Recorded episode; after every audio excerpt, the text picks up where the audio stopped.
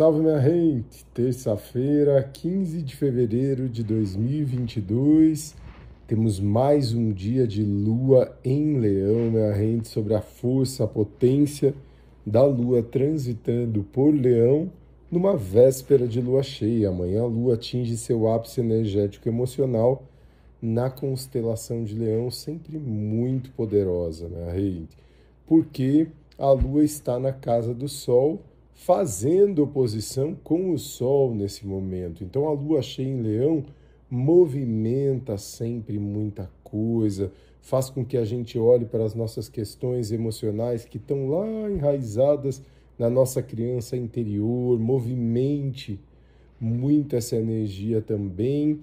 E vale a gente lembrar também que nós temos uma conjunção de Vênus com Marte em Capricórnio, extremamente auspicioso para tudo que se começa diante desse trânsito. A gente fala de arquétipo da energia feminina, Vênus, e arquétipo da energia masculina, Marte, ambos conjuntos em Capricórnio, signo do elemento terra, duradouro, né, minha gente? Todo, tudo aquilo que se movimenta por Capricórnio tende a falar a respeito dos nossos alicerces, as nossas bases. E aí a gente fala de Vênus e Marte, dois planetas pessoais, complementos, yin e yang, fazendo uma conjunção no dia da lua cheia, que será amanhã, marcando muitas decisões tomadas e que vão repercutir e que vão fundamentar muito a nossa vida e que essas decisões sejam sempre e muito baseadas em consciência, né, minha gente?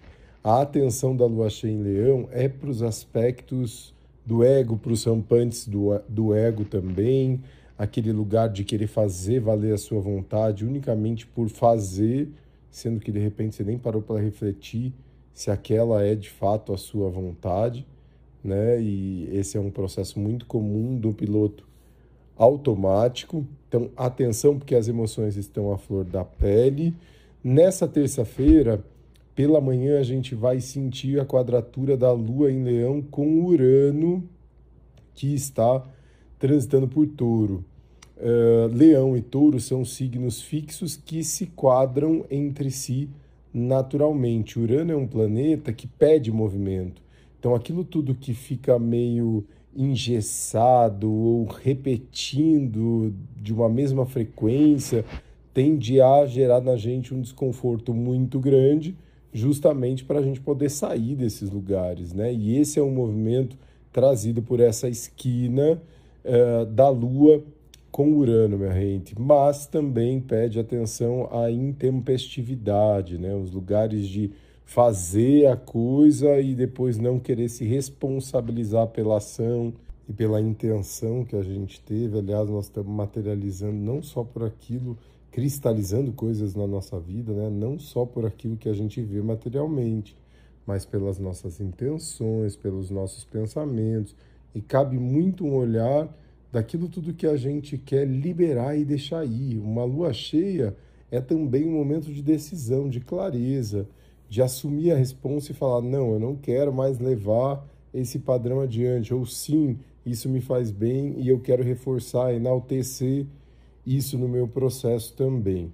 E essa responsabilidade será um chamado no período da tarde de uma forma bem intensa, porque depois da esquina da Lua com Urano, a Lua fica em oposição direta a Saturno em Aquário. Existe uma necessidade pungente de mudança, uma necessidade de sair das gaiolas e das caixas, mas que isso não seja uma projeção só que nos desconecta desse agora e faço ficar só no ar, né, minha gente? É importantíssimo da gente trazer uh, esse vislumbre que a gente tem de algo, do topo da montanha, como eu costumo dizer sempre, no nosso agora, no nosso caminho, minha gente. Aproveitar essa energia maravilhosa, né? Ontem, no fim do dia, Mercúrio ingressou em Aquário também, retornando para um movimento muito mais leve, muito mais livre, rompe, rompedor de fronteiras e de barreiras, mas que a gente faça esse movimento com responsabilidade, ancorando isso em consciência, em responsabilidade, em humildade, em amor, minha gente. Ah, minha gente, já estava me esquecendo. Lua cheia em Leão deixa o nosso chakra, plexo solar, com a energia muito desequilibrada. Eu gosto muito de fazer uma compressa de camomila.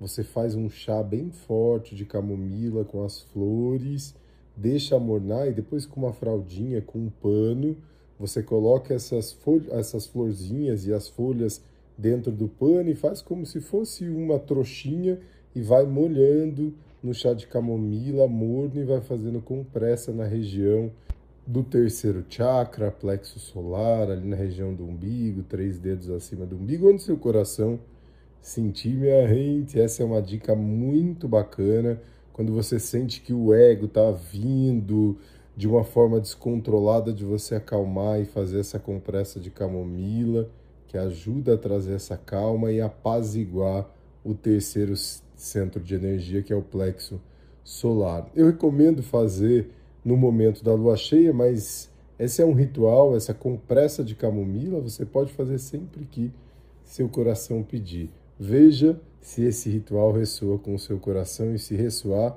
esse é um excelente momento para fazê-lo, minha gente.